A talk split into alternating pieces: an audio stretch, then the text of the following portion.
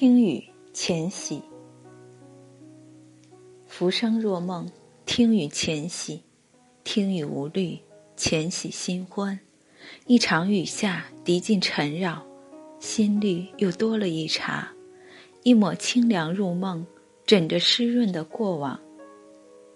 风中还闻着旧时的花香，夜雨敲窗，听风成眠，这定是世间最美的声音。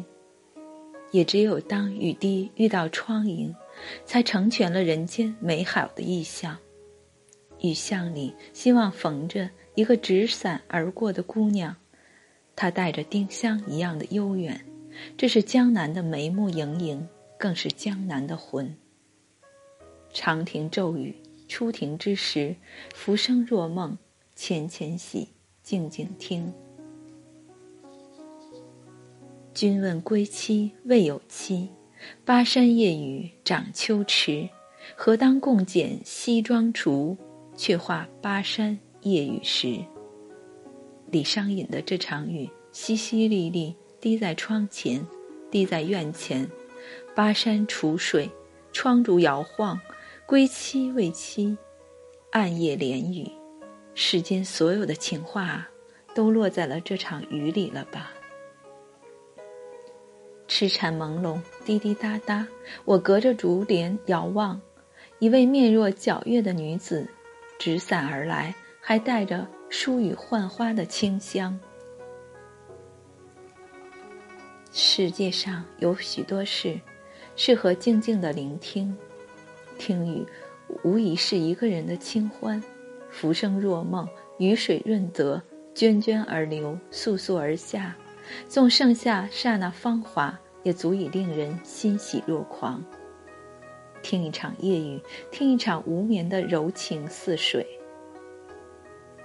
诗人戴望舒说：“我夜坐听风，昼眠听雨，悟得月如何缺，天如何老。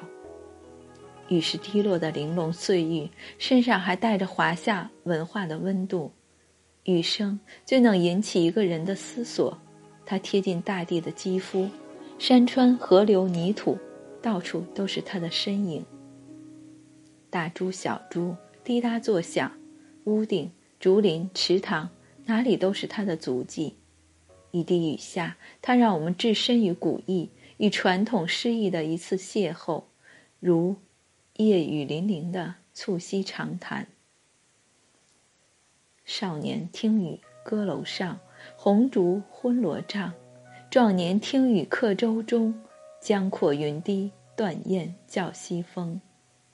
而今听雨僧庐下，便已星星也。悲欢离合总无情，一任阶前点滴到天明。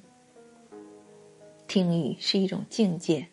南宋的蒋捷在一场雨中听出了人生的悲欢起伏。这不正是每一个人的人生吗？